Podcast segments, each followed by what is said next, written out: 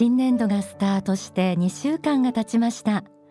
新たな生活を迎えられた皆さんはこれまでとは違う環境や人間関係に少しずつ慣れてきた頃でしょうか。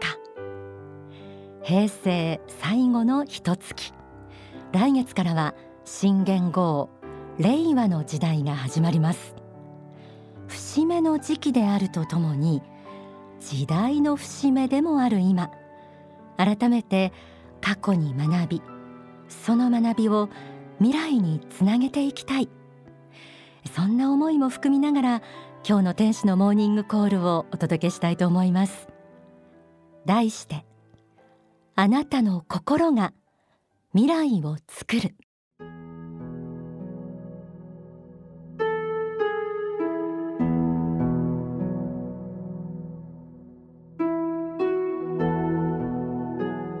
人類の歴史は人々の集合想念によって作られていきます。多くの人の心が明るい方向を向き明るい未来を求めているならば世界は明るい方向へと向かっていくはずです。反対に人々が暗いものを求めているならば世界は暗い方向へと転がっていくでしょう。このように物事は考え方一つなのです。私はこの世の利便性を否定するつもりは決してありませんし食べ物や着るもの住居。その他のものを否定する気もありません。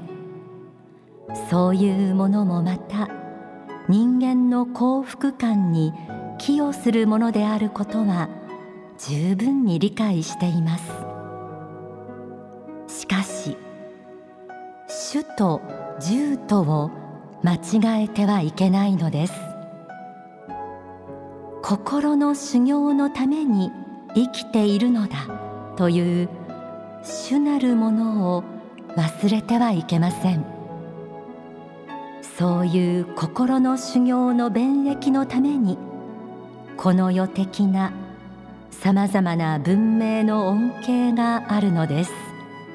この主と従を間違わないことです。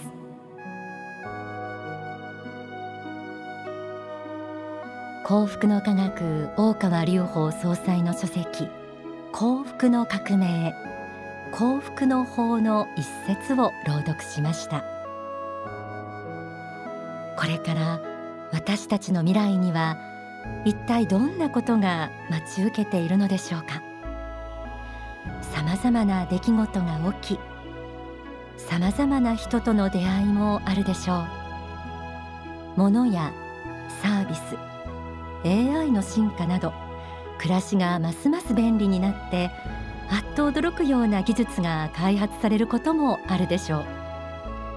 それらはすべてまず私たち一人一人が心の中にどんな未来を描くかから始まります。そうした中で私たち人間が決して失ってはいけないものがあります。愛優しさ思いやり努力の大切さ。人を敬う気持ち勇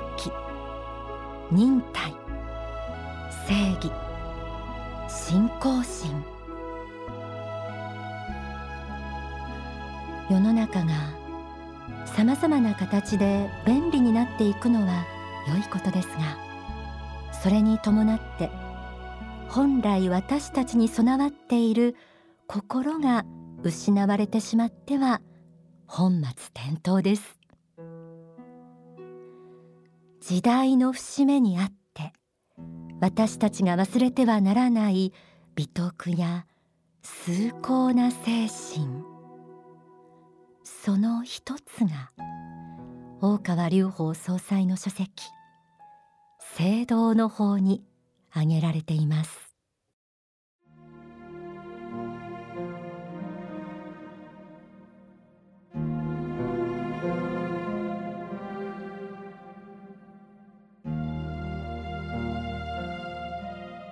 最近の若い方々を見ているとどうも自己犠牲の精神のようなものがわからないのではないか。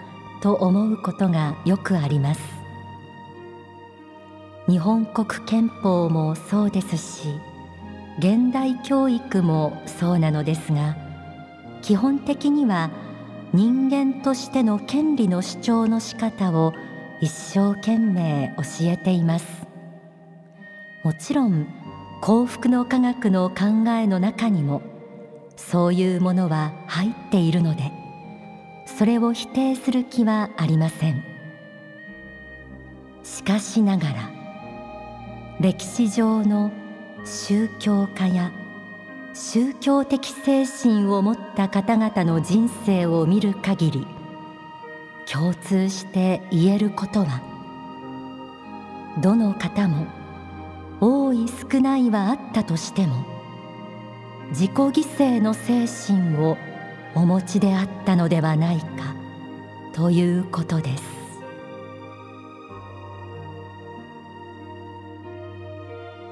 自己犠牲の精神。皆さんはこの言葉どう受け止められますか？古い考えだ。無駄死にみたいで損。個人の幸福あってこその全体の幸福。だから犠牲だなんておかしい。そう思う方もいらっしゃるでしょうか。今は個人の幸福が叫ばれることが多いようです。みんなが平等に幸福を享受する社会は人類が追い求めてきた理想の一つです。一方その中でもし自分の幸福ばかり自らの権利ばかりを唱える人が増え続けてしまったらどうでしょう？それは私たちが求めている幸福な社会明るい未来と言えるものでしょうか？個人の幸福はすべての出発点です。でもその幸福はやがて公のための幸福。公的幸福へと高めていかなければなりません。自分一人の利益や損得を超え周りの人や組織地域社会やがては国家世界のために生きる幸福へ。そのためには自らの幸福や小さな欲を捨ててでも行動しなければならないこともあります。書籍人格力ユートピア価値革命にはこうあります。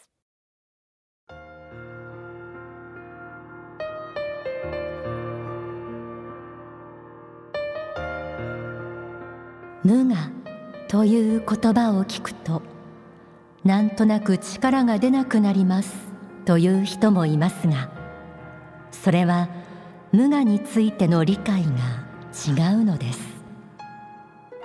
無我の反対は自我です。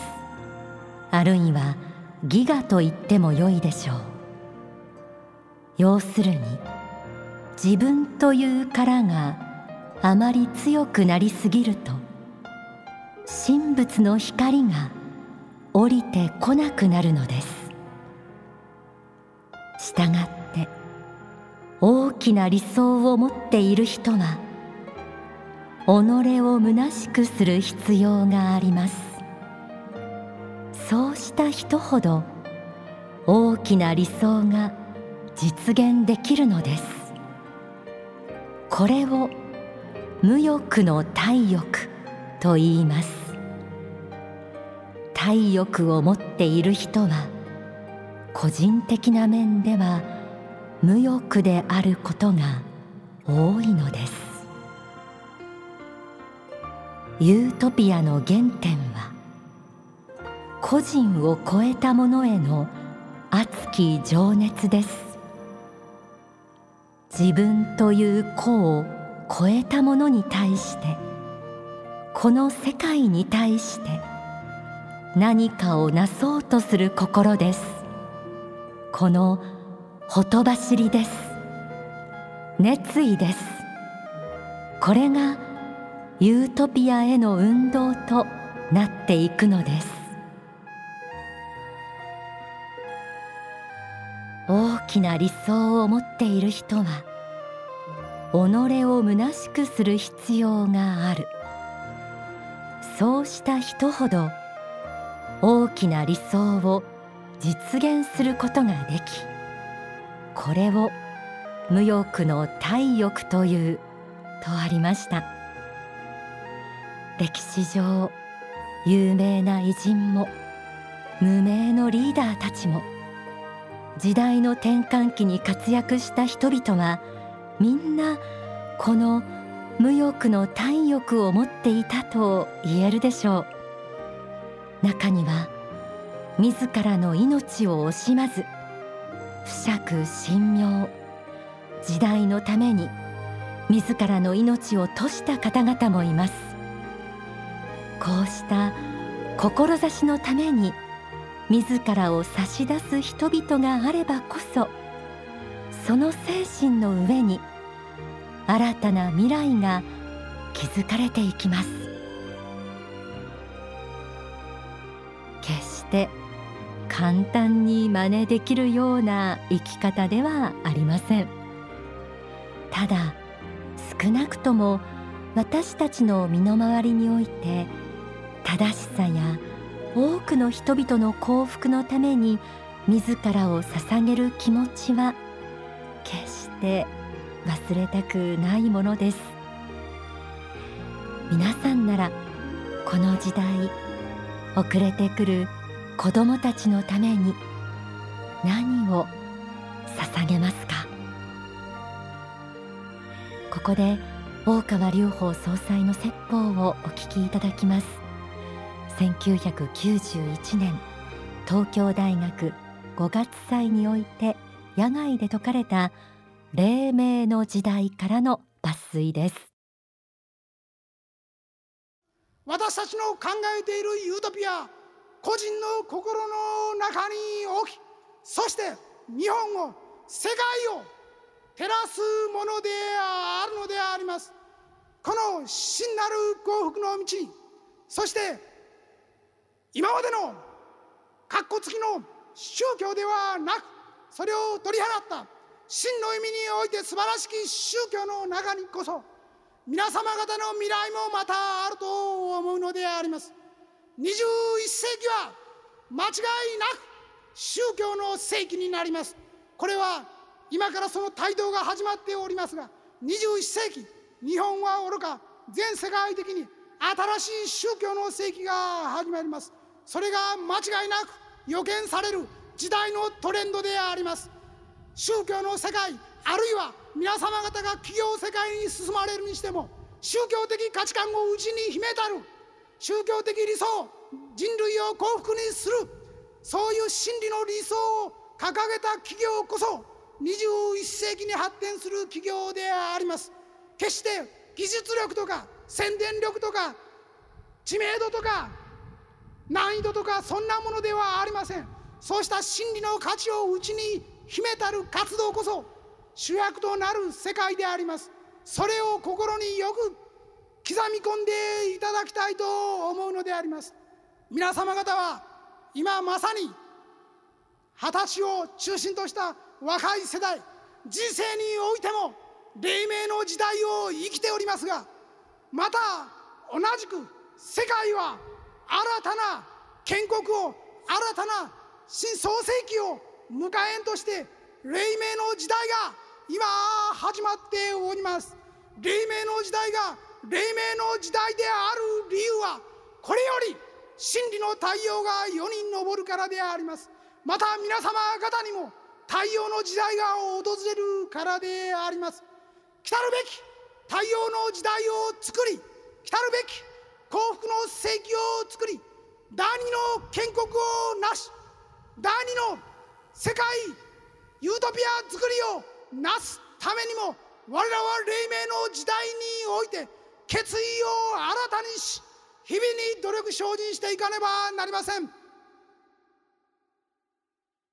お聞きいただいた説法は書籍人生の王道を語るに収められています。